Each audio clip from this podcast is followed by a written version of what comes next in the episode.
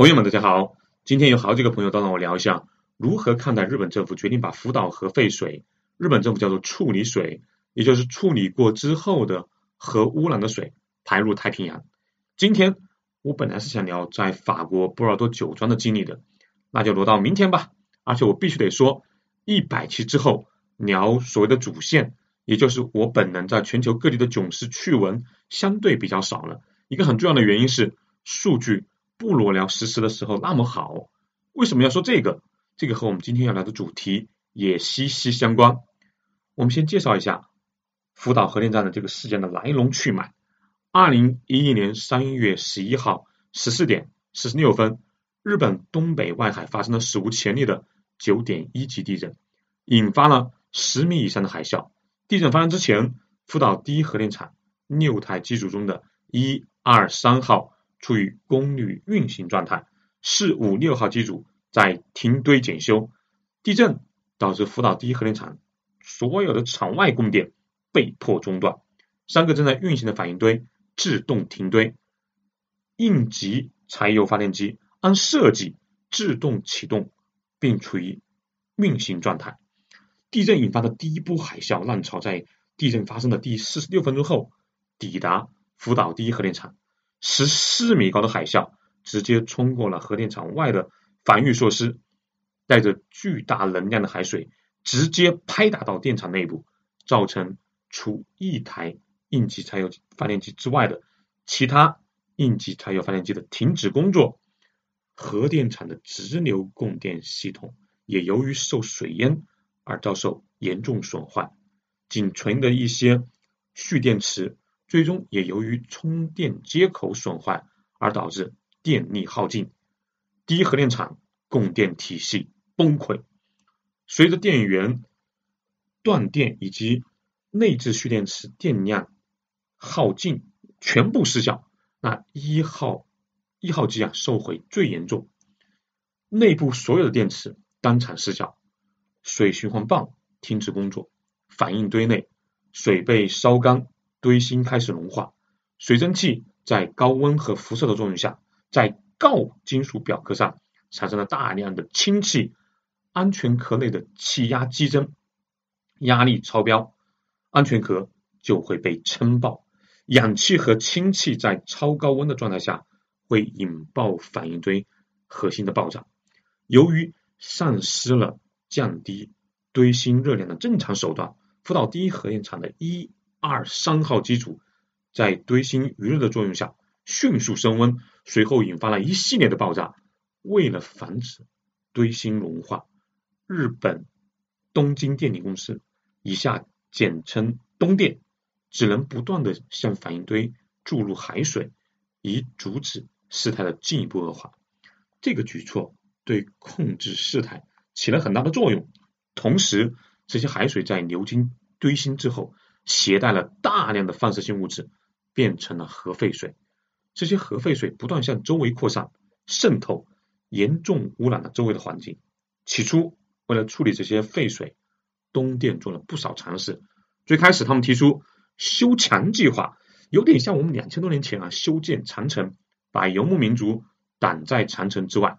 他们计划修建一道冻土挡水墙，在一。至四号机组地下构筑一条深约三十米，把水冻成冰，然后呢，从而形成一条长约一千五百米的冻土墙，以此来防止这些核废水流入大海。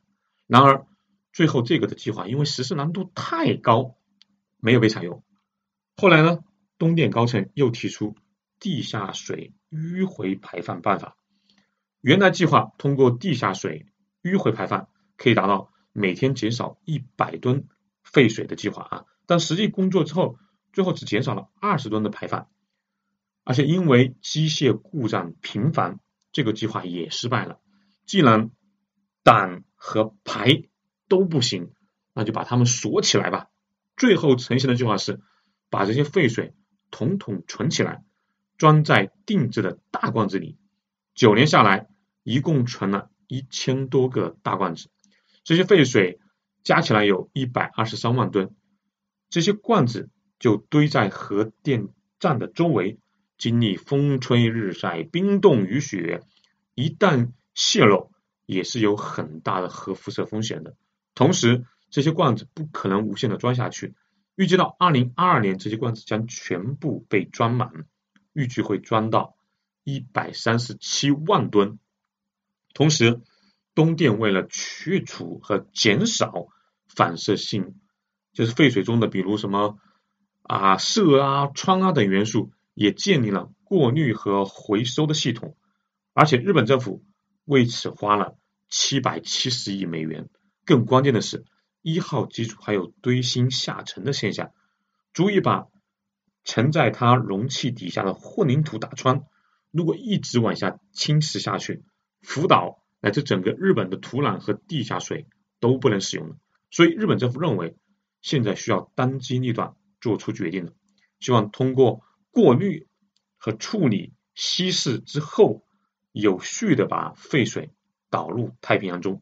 他们认为对环境的影响可控，也接受相关国际组织的监督。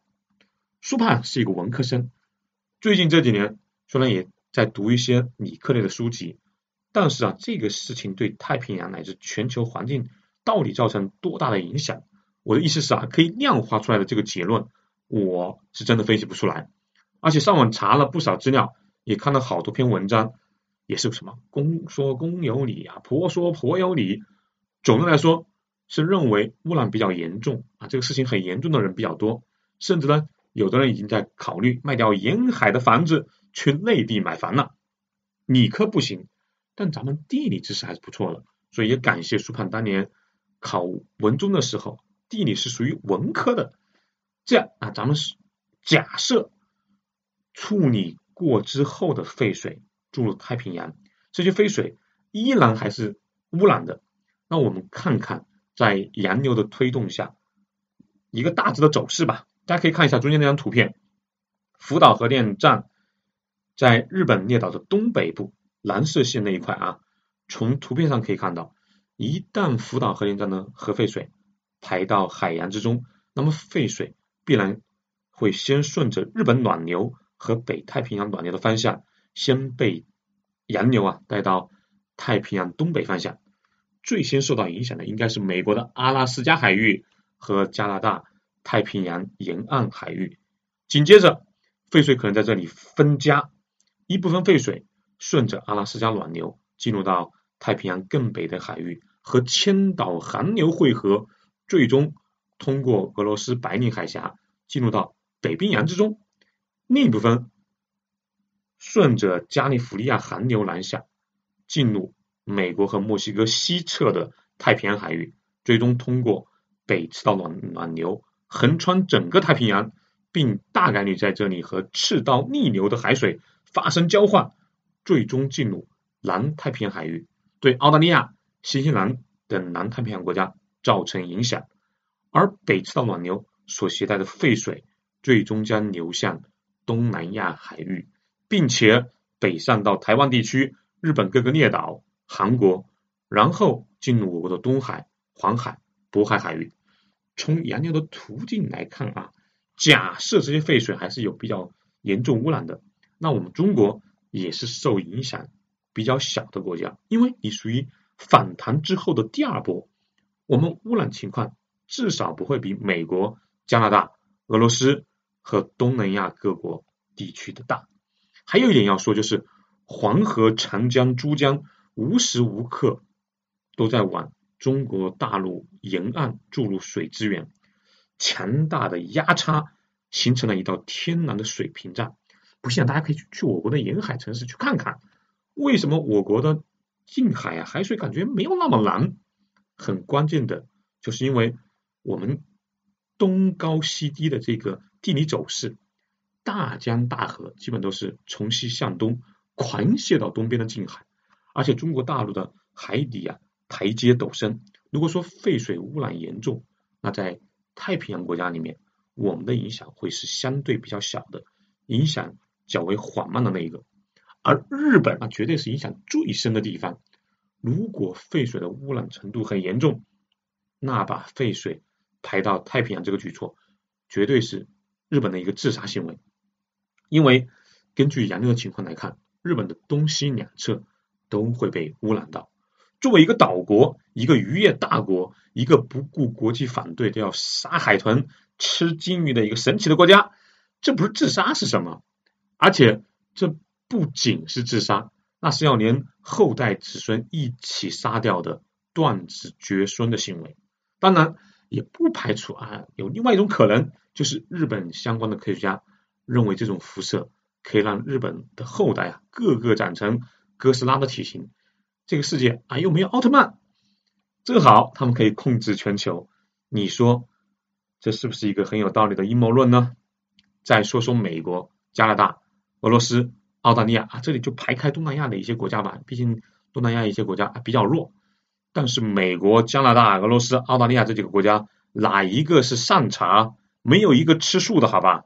尤其是美国，那对日本是有举足轻重影响力的国家，日本。把核污染废水倒入东部的太平洋。刚刚也和大家聊了啊，洋流。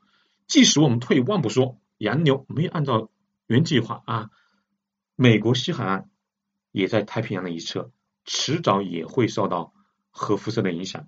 你说美国会不会去敲日本的头，拉拉狗链子说小日怎么你小子想造反了还是咋地？那我在网上。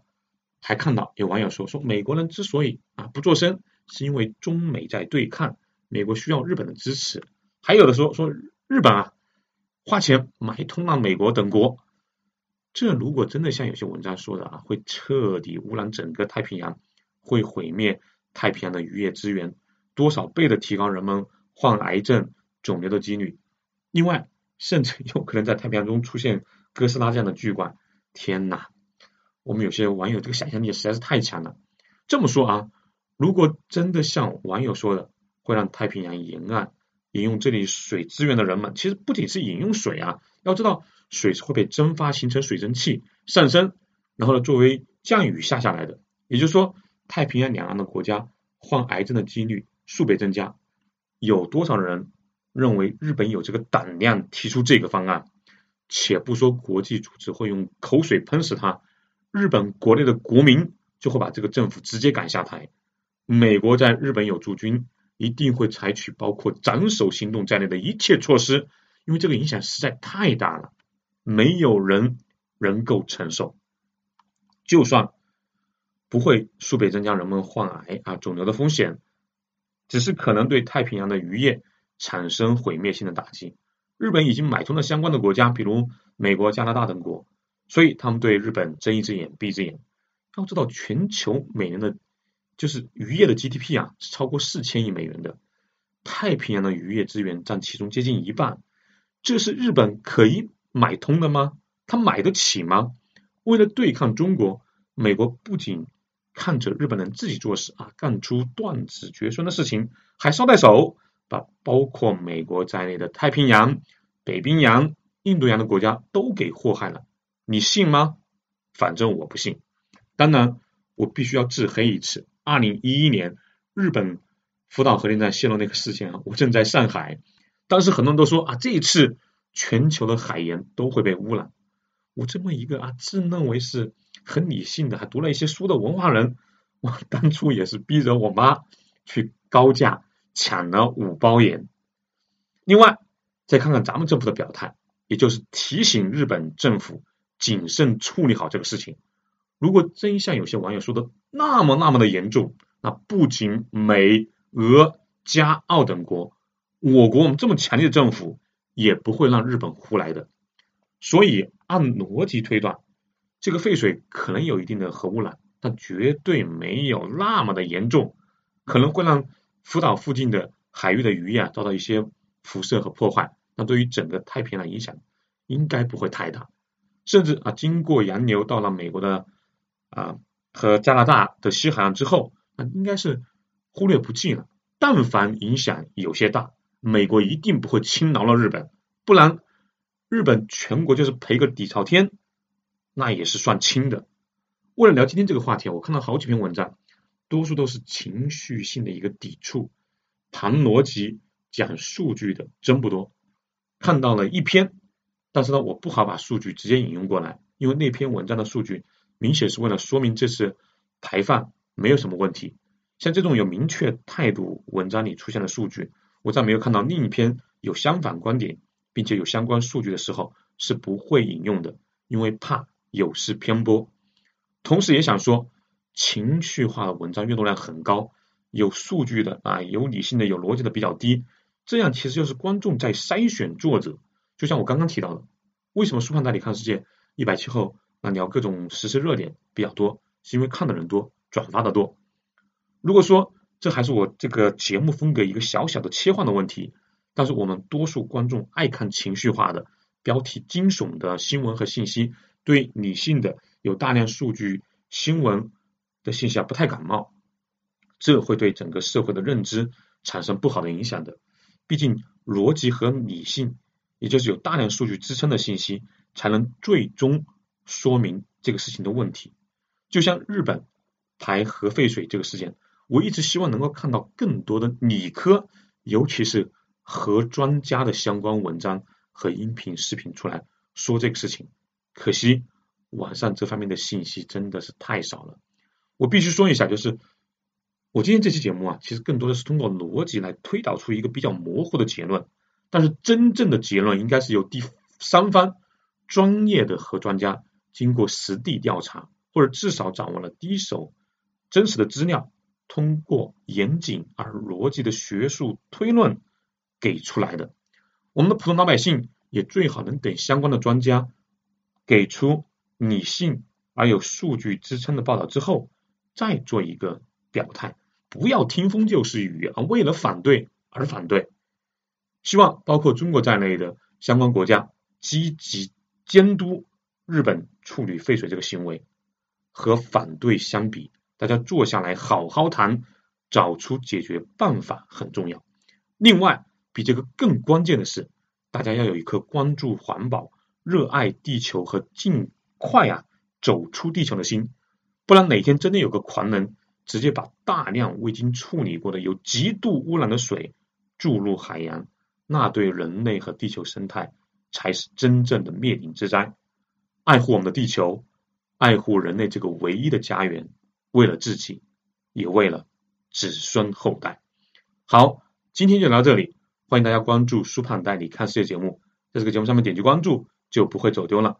我们一起走过五百期，你怎么看待日本政府排出核废水的事情？欢迎留言和转发节目。对旅游、文化、投资感兴趣的朋友，欢迎加苏胖的微信号：幺八六二幺八九二六零五。下期见喽！